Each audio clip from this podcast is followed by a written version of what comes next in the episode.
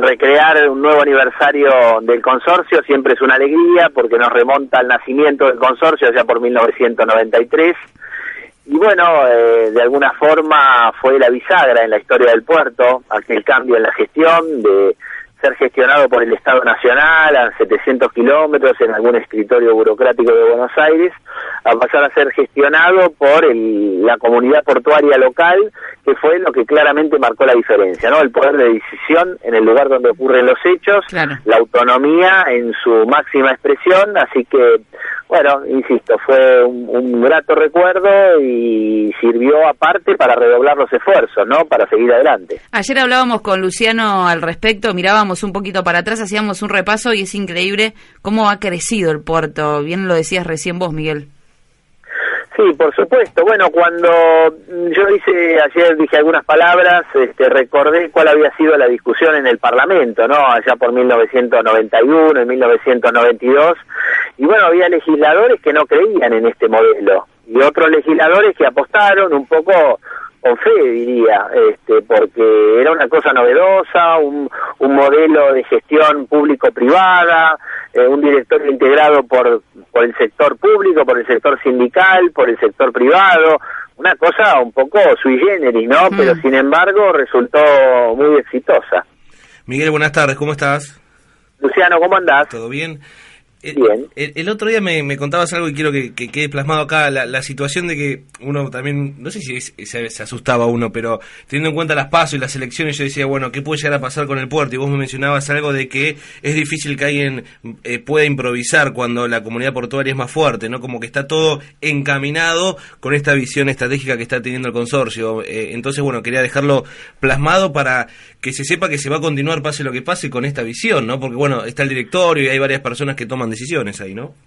Exactamente, sí. A ver, el, el consorcio de gestión es como una suerte de portaaviones, ¿no? Por más que vos cambies el capitán del portaaviones, el portaaviones no, no, no, no dobla abruptamente para un lado ni para el otro.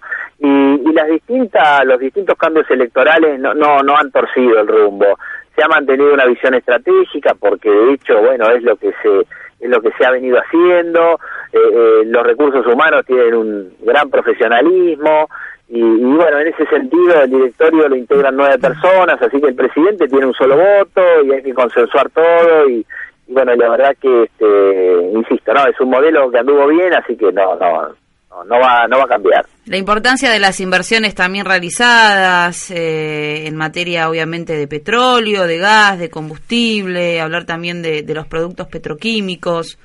Sí, claro, porque de alguna manera la Ley Nacional de Puertos, allá por 1992, lo que de alguna manera quería era garantizarle al sector privado que las inversiones que hagan los puertos tuvieran seguridad jurídica, que es lo que no ocurría.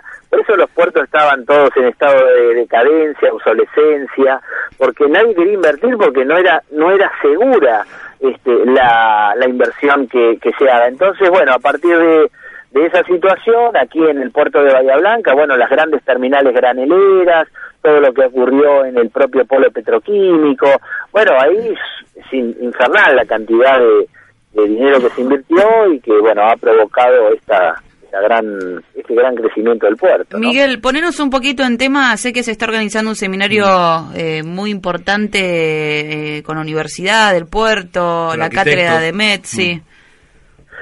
Sí, este, bueno, nos ha parecido importante, como lo hemos hecho desde el principio, desde el principio poner en la agenda el urbanismo portuario, es un tema central, y el año pasado hicimos las primeras jornadas de urbanismo portuario, y este año, el 12, 13 y 14 de septiembre, vamos a hacer las segundas jornadas de urbanismo portuario, con unas visitas de primer nivel, y bueno, se van a llamar Imaginando el Distrito Puerto. Ah, mira. Así que sí, la organizamos con el Colegio de Arquitectos, Aprovecho para saludar a su presidente, al arquitecto Lambrich, que siempre es un excelente colaborador y todo su equipo de trabajo y bueno, y también con la Cátedra de Arquitectura de la Universidad Nacional del Sur, en especial con el arquitecto Nicolás Varés, que nos está ayudando, y por supuesto la participación del arquitecto Singoni. ¿no? Vos sabés que, lo hemos entrevistado a Nicolás, bueno, a, Singoni también varias veces el año pasado, y también cuando teníamos el programa Enfrente en Radio 10, y también es un placer escucharlo, las ganas que tiene de trabajar, eh, igual que todos los profesores, los arquitectos que lo acompañan dentro de la cátedra.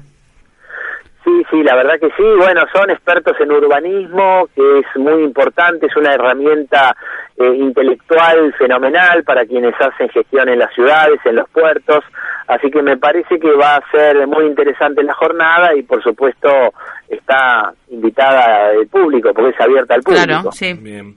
Eh, Miguel, quiero también dejar en claro el tema de la visión portuaria, ¿no? De 2040, estas metas para impulsar el clúster alimentario, ¿no? Varias cosas que se quieren proyectar a, futuro eh, con respecto a lo que puede... Claro, que todo pasaría por, por el puerto, ¿no?